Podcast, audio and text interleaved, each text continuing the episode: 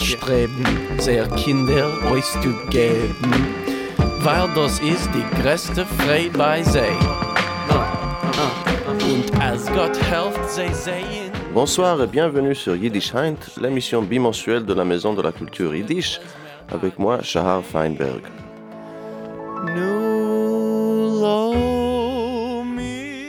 Vous écoutez RCJ et ce soir on continue avec notre discussion des différences entre les Ashkénazes et les Séfarades, ou ce que c'est que Ashkénazes et Séfarades.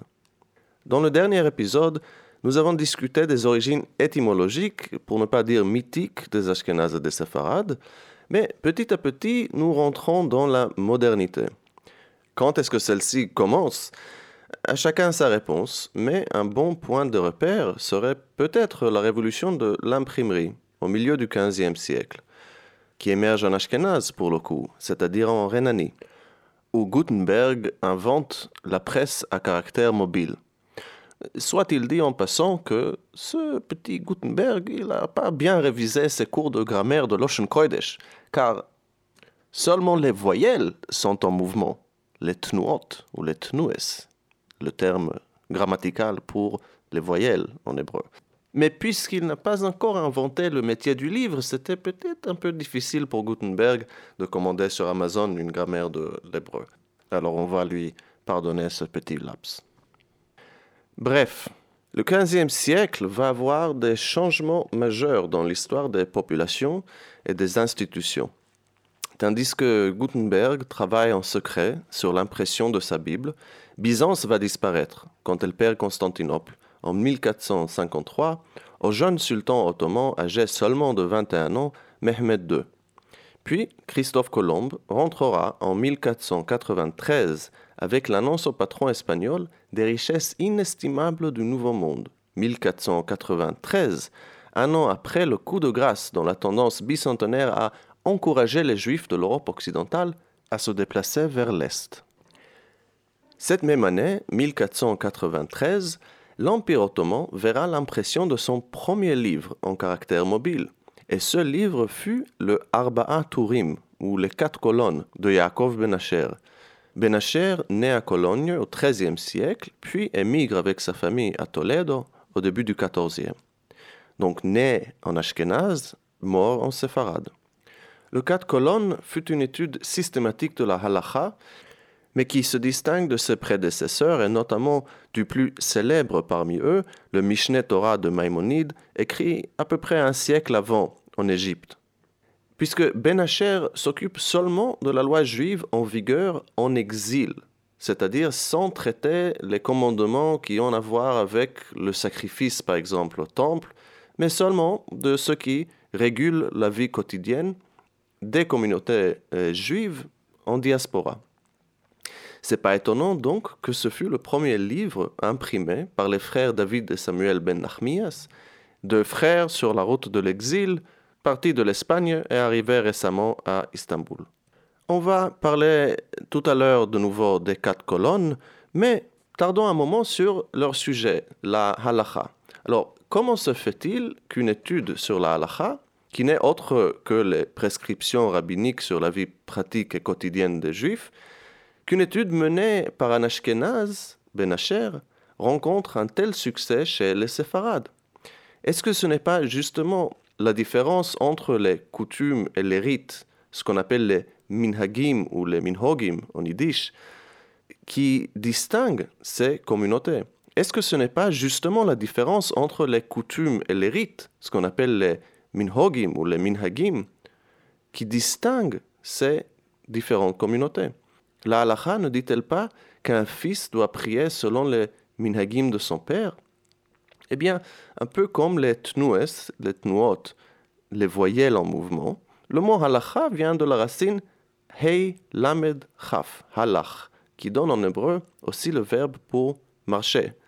Pas marcher comme supermarché, ni marcher comme ça marche, dans un autre univers, j'aurais peut-être proposé comme traduction éphémère en marche, mais dans la réalité qui est la nôtre, contentons-nous d'une description plus modeste comme se déplacer avec les pieds. Voilà le halacha, comment il faut tenir la route, disons. C'est sûr aussi que, bon, dans cette époque dont on parle, beaucoup de gens se déplacent avec les pieds. Et ce qui me fait revenir sur une question qu'on a abordée lors de la dernière émission. À quel moment s'établit cette distinction nette entre Ashkenaz et Sepharad Je vous révèle tout de suite que malgré bien des efforts, je n'ai pas pu trouver le moment, comme s'il y en a eu un.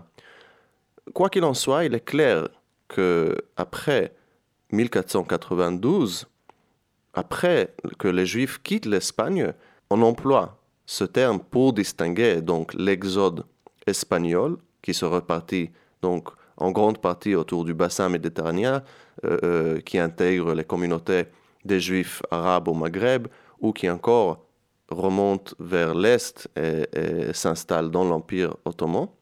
À partir de ce moment, donc dans notre époque, l'époque moderne, si on peut l'appeler ainsi, le terme existe déjà. Peut-être justement parce que quand on est sur place, on n'a pas besoin de se définir à partir de cette place.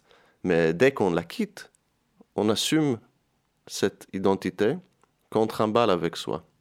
Et puisqu'on est dans le trimballage des identités en exil, écoutons Özdemir Erdogan qui chante Gourbet, un mot qui regroupe à la fois le fait d'être absent de chez soi et d'être ailleurs. Gourbet de Özdemir Erdogan.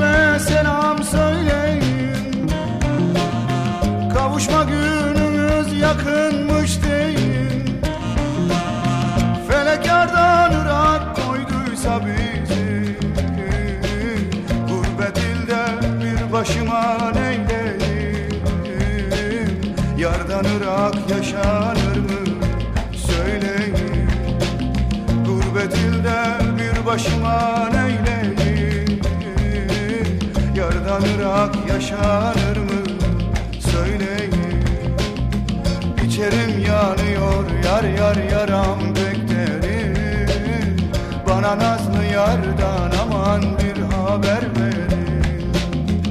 İçerim yanıyor yar yar yaram beklerim Bana nazlı yardan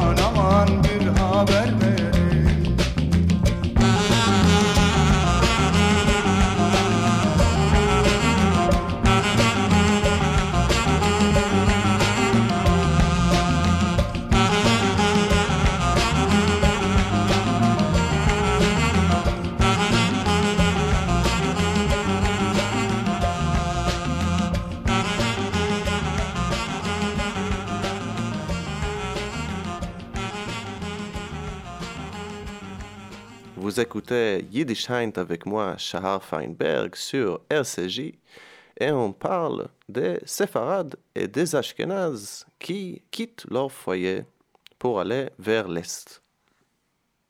L'exil séfarade, donc, va redéfinir non seulement la répartition géographique des Juifs dans le monde, mais va aussi bousculer les idées centrales de la pensée et de la pratique juive. Parmi ces exilés se trouvent deux enfants qui joueront un rôle essentiel, Yosef Karo et David Ben Shlomo ibn Zimra. Ce dernier passera d'abord par Fès, puis ensuite dans l'Empire ottoman, à Safed, Jérusalem et enfin au Caire, trois villes récemment conquises par les Ottomans en 1517. Au Caire, Ibn Zimra devient le Haham Bashe ou le Chacham, le sage en tête, le terme turc employé jusqu'aujourd'hui pour désigner le grand rabbin ou le chef de la communauté juive. Et donc c'est au Caire où Ibn Zimra établit son école qui attirera les plus brillants élèves de l'espace ottoman. On y reviendra. L'autre petit exilé, Yosef Karo, passe avec sa famille à Lisbonne d'abord et ensuite, lui aussi, arrive dans l'Empire ottoman, d'abord à Istanbul et ensuite à C'est là où Caro se met à travailler sur son chef-d'œuvre, le Bet Yosef. Le Bet Yosef, c'est un commentaire d'un texte devenu récemment très populaire, lequel Les quatre colonnes de Yaakov Ben Asher. Nous sommes actuellement autour de l'an 1520 dans un monde qui explose sous la révolution de Gutenberg. Et les quatre colonnes, que je rappelle, fut le premier livre édité, pas le premier livre hébreu ou juif, mais le premier livre tout court édité euh, dans l'Empire ottoman, connaît un succès éditorial fou, et parmi les Ashkénazes, et parmi les Séfarades. Et pourquoi? Nous avons évoqué tout à l'heure la différence entre les colonnes de Ben Asher le Mishnah, et le Mishneh Torah de Maïmonide, qu'au lieu de traiter tous les sujets de la halacha, Ben Asher se facilite la vie et à lui et aux autres en s'occupant surtout de la loi telle qu'elle s'applique à la vie en exil, à la vie quotidienne. Eh bien, à l'aube du XVIe siècle, l'exil réapparaît dans toute sa gloire. Si les séfarades sont partis tout à l'heure, ce sera bientôt le tour aux Ashkénazes, qui n'auront pas très envie de rester coincés entre l'Église catholique et les réformateurs protestants, qui commencent maintenant avec leurs propres petites embrouilles. Yosef Karo, donc, travaille sur le Bet Yosef pendant une trentaine d'années. Mais au final, c'est l'abrégé qu'il en rédige, destiné aux jeunes et aux non-initiés, qui connaîtra le plus grand succès. C'est le Shulchan Aruch, ou la table mise. Publié en 1565 à Venise, cette œuvre devient la base de la halakha moderne. Elle régule les prières, la cacheroute, le deuil, le mariage, la justice, tous les grands domaines de la vie sociétale, mais aussi des choses plus intimes, comme par exemple qu'il ne faut pas s'habiller assis, mais plutôt prendre sa robe et y enfiler les bras avant qu'on se lève du lit, et aussi de veiller à ne pas porter ses habits à l'envers. On trouve aussi dans le Shulchan Aruch l'interdiction de s'asseoir trop vite et trop fort sur le siège d'honneur, et bien sûr de ne jamais pousser trop fort. Enfin bref, c'est la vie mode d'emploi. Dans la tradition halachique, un poisek ou un légiste se base surtout sur la jurisprudence, c'est-à-dire sur les interprétations à la loi des autorités qui le précèdent. Mais Yosef Karo avait aussi la particularité de remonter directement aux sources et de se décider contre les autorités qu'il cite, parfois, s'il trouve une réfutation directe dans le Talmud notamment. Il se trouve aussi que dans cette entreprise de remonter aux sources et ne pas tenir compte seulement de la jurisprudence, le Shulchan Aruch, donc un livre de halacha séfarade, incorpore aussi des législations qui vont à l'encontre du minheg séfarade et qui s'accordent avec la tradition ashkénaze telle qu'elle se reflète dans les interprétations qu'auraient pu avoir des légistes comme Rashi, peut-être le plus célèbre, ou euh, d'autres encore qui le précèdent. Yehuda ben Meir au XIe siècle à Mayence et ses élèves. Mais néanmoins, le Shulchan Aruch reste un livre halachique séfarade Et vu son succès spectaculaire, on voit vite aussi l'apparition de son adaptation au rite ashkénaze sous la plume de Moshe Isserles, qui publie en Pologne en 1571 la mappa, ou la nappe, qui recouvre la table mise, que je rappelle est la traduction du titre Shulchan Aruch. Isserles reprend la tradition halachique classique pour insister sur le rite avant les sources anciennes, donc en réaction à la liberté d'interprétation que s'est donné Joseph Caro. Faisons un petit résumé de ce que nous savons euh, à l'heure actuelle. L'exil espagnol, couplé de l'apparition de l'imprimerie à caractère mobile, mène à un changement sismique dans le monde juif. Les séfarades sèment le bassin méditerranéen et en grande partie l'Empire ottoman, mais aussi les Ashkénazes se bougent. Un grand mouvement de la Rhénanie vers la Pologne et la Lituanie se produit pour s'échapper aux tensions entre les protestants et catholiques. Mais il y en a aussi qui sont attirés vers la terre d'Israël, devenue non seulement vivable sous les autorités ottomanes, mais florissante. Safed, cette petite agglomération située en Galilée, devient au XVIe siècle un centre mondial de mysticisme.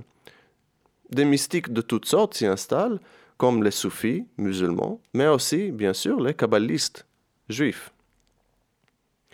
Et parmi ceux qui s'installent en terre d'Israël, donc, on trouve l'une des futures familles Ashkenazi.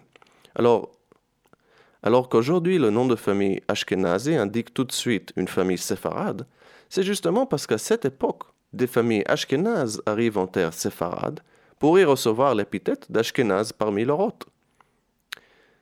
Betzalel Ashkenazi, donc, est né à une famille ashkénaze récemment installée à Safed, et ce brillant élève repart bientôt au Caire pour se former auprès d'Ibn Zimra, le Haham Bashe, le grand rabbin du Caire dont on a parlé tout à l'heure, arrivé lui depuis l'Espagne. Un autre Ashkenazi, Eliezer, né aussi au Levant à une famille allemande, fait ses études à Thessalonique puis en Pologne, pour ensuite passer par Venise et y apprendre entre autres le métier de imprimeur. Et à son retour en terre d'Israël, il s'installe à Safed et il y fonde une imprimerie en 1577. On ne peut que jalouser, surtout pendant une période comme la nôtre, la mobilité incroyable entre l'Empire ottoman et l'Europe de l'Est, qui, quand on y pense, font partie d'une contiguïté géographique très importante. Sans parler de l'espace géographique tel qu'on l'a compris en examinant lors du dernier épisode, l'espace géographique de l'ancien monde de, du Moyen-Orient, du Levant, du Crescent fertile, au XVIe siècle, donc, à, la mort de, au siècle, donc, à la mort de Suleiman le Magnifique en 1566, l'Empire ottoman s'étend jusqu'aux portes de Vienne euh, en Autriche à l'ouest et jusqu'aux portes de la Volhynie au nord. Il n'est guère étonnant donc que la musique klezmer, qui se développe en plein essor à cette période aussi, incorpore aussi bien des éléments est-européens, mais aussi ottomans. Écoutons donc maintenant un peu de klezmer avec Andy Statman qui, avec son contemporain Zev Feldman, est l'un des musiciens klezmer qui essaye justement à retrouver ce carrefour entre l'Europe orientale et l'Empire ottoman. Voici donc Andy Statman avec le Flatbush Waltz.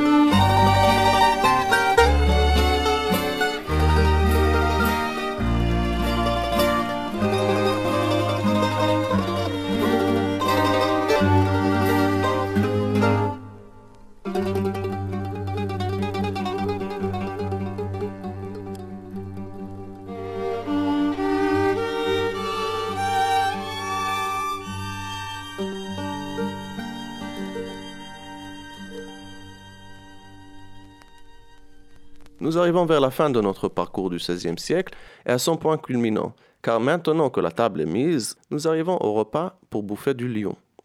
Yitzhak Luria, appelé le Hari ou le lion, naît à Jérusalem un père ashkénaze et une mère séfarade en 1534. Il fait ses études au Caire avec Ibn Zimra l'espagnol et Betzalel Ashkenazi l'ashkénaze, mais il développe en même temps des pratiques de hispodeides et de kavone, c'est-à-dire de isolation et de intention, pour pénétrer dans les sphères de la Kabbalah. Après ses études, il revient à Safed pour promulguer ses idées et devient le nec plus ultra de la scène à Safed. Il est connu aujourd'hui surtout comme le père de la Kabbalah moderne, mais sa révolution théologique influe aussi sur ce va-et-vient entre les séfarades et les ashkénazes. Car quelle est la différence réelle, concrète, entre tous ces rites dont on parle, séfarades, ashkénazes, baladi aussi qui existent au Yémen, et encore. Au fait, au plus concret, c'est comment les différents gens organisent leur vie spirituelle. L'élément le, plus important dans cette organisation est le Sidour, le livre qui rassemble les prières dans l'ordre qu'il faut les exaucer. Dans toute religion, dans toute pratique spirituelle, en réalité, il faut créer un ordre à répéter. C'est le calendrier, par exemple, c'est la succession des fêtes, le fait de marquer le passage de temps, lui donner un sens qui correspondrait peut-être à, ce que la nature fait autour de nous. Les saisons se répètent, les astres tournent régulièrement, l'embryon passe par des phases prédéterminées en route de croissance. L'ordre ainsi donné à l'activité spirituelle essaye d'en créer peut-être une imitation à l'échelle humaine. Et donc le Sidour, le livre de la prière, et si la pratique de la Kabbalah se distingue de la prière habituelle, c'est sans doute en ce que la Kabbalah trouve du sens non seulement en ce qui est dit, c'est-à-dire le sens des mots prononcés, mais dans la manière même de les prononcer. C'est le sens du signifiant qui devient aussi important, sinon plus important que le signifié. Autrement dit, l'ordre des actes de prière, l'ordre des mots, l'ordre des lettres même se revêtit de signification. C'est alors que le Hari développe, à travers son mysticisme, un nouveau sidour. Il réarrange l'ordre, il raccourcit des prières pour rendre du sens au nombre de mots, par exemple, y présents. Il rajoute des précisions sur le kavone, l'intention, derrière les prières. Il reprend l'ancien verset de Naase du livre de l'Exode, chapitre 24, verset 7, qui était la réponse de Béné Israël à la réception de la Torah à Sinaï. Naase nous ferons et nous entendrons, c'est-à-dire faire puis comprendre, faire pour comprendre et ne pas comprendre avant de faire. Le sidour que le Hari développe, il faut l'imaginer. Ce n'est pas un livre acheté en librairie, bien imprimé, régulier, qui par sa forme représente une autorité. À mon avis, ce n'est même pas des notes qu'il trimballe avec lui, puisque comme bien des sages euh, le long de l'histoire, le Hari, c'est un homme d'abord et avant tout de la parole qui n'écrivait que très peu.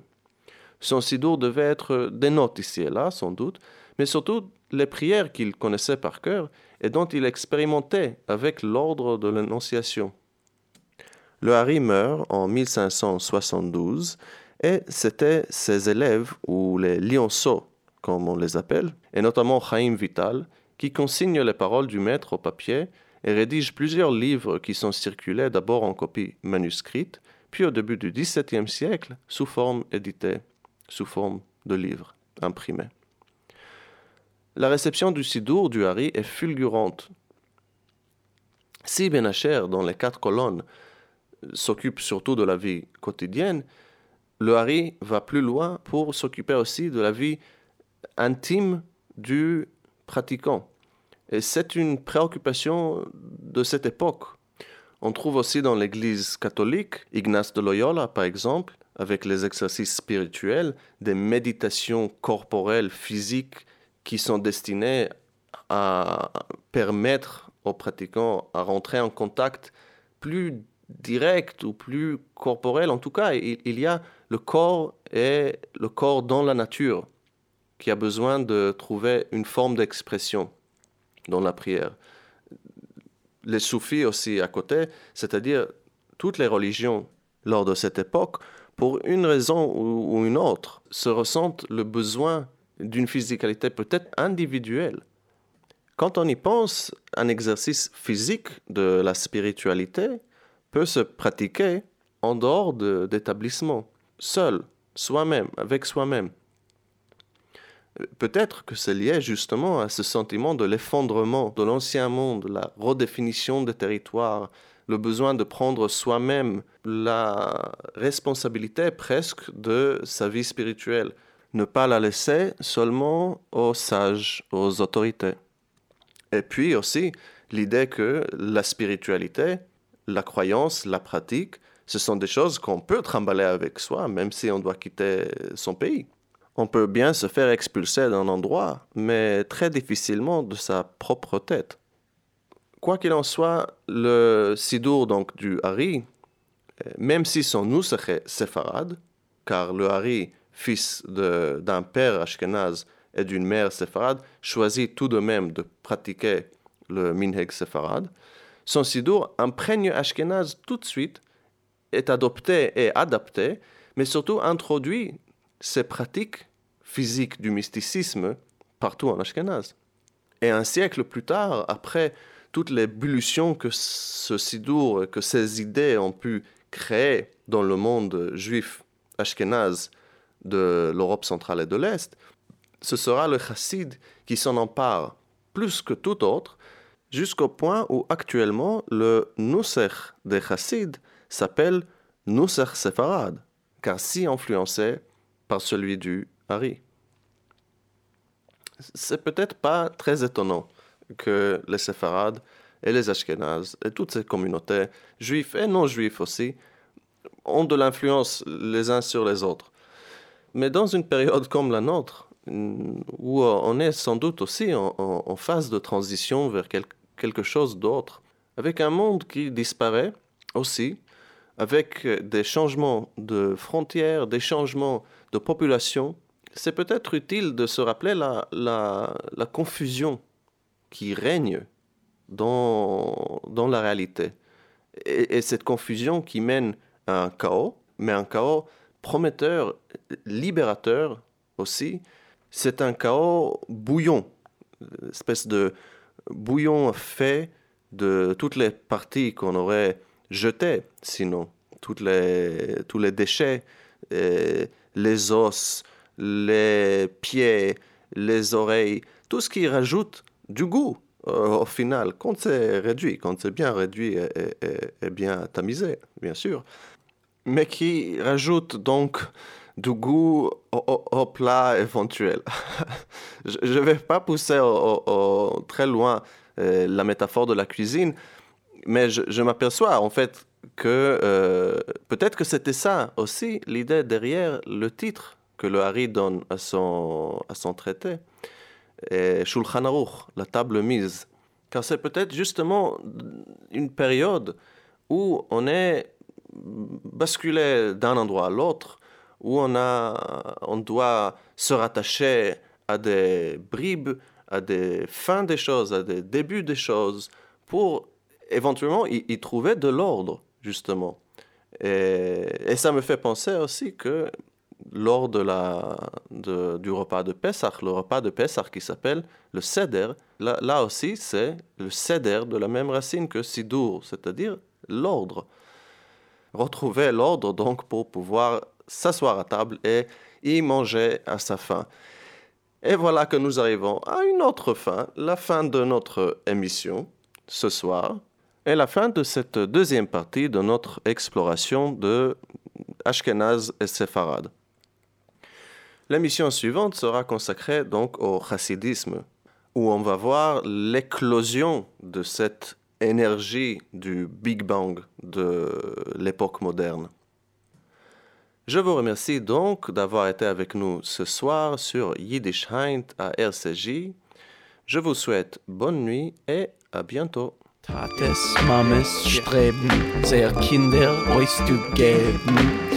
Weil das ist die größte Freude bei sie.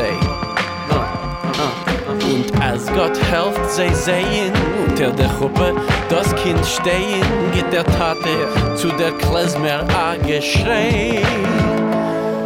Nu lo mir alle tanzen, it's del du a hop, kille a freilach, kille nu, jecher hop, hop, hop, hop. Das ganze Leben hat der Welt die Bob kille. Nu lo mir gehen a tanzel, wie lang es los ich noch. Ay, ay, ay, geht, doch das so geht. Lo mir alle tanzen, du in der Rhythm. Ay, ay, ay, geht, doch das so geht. Ah, Mädel nemmen a Bocher en tanz mit ihm. Nu, nu, lo mir alle tanzen It's del du e hop, kille Ja, freila hop, kille Nu, ich er hop, hop, hop, hop Das ganze Leben hat der Welt nie Bock, kille Das ganze Leben ist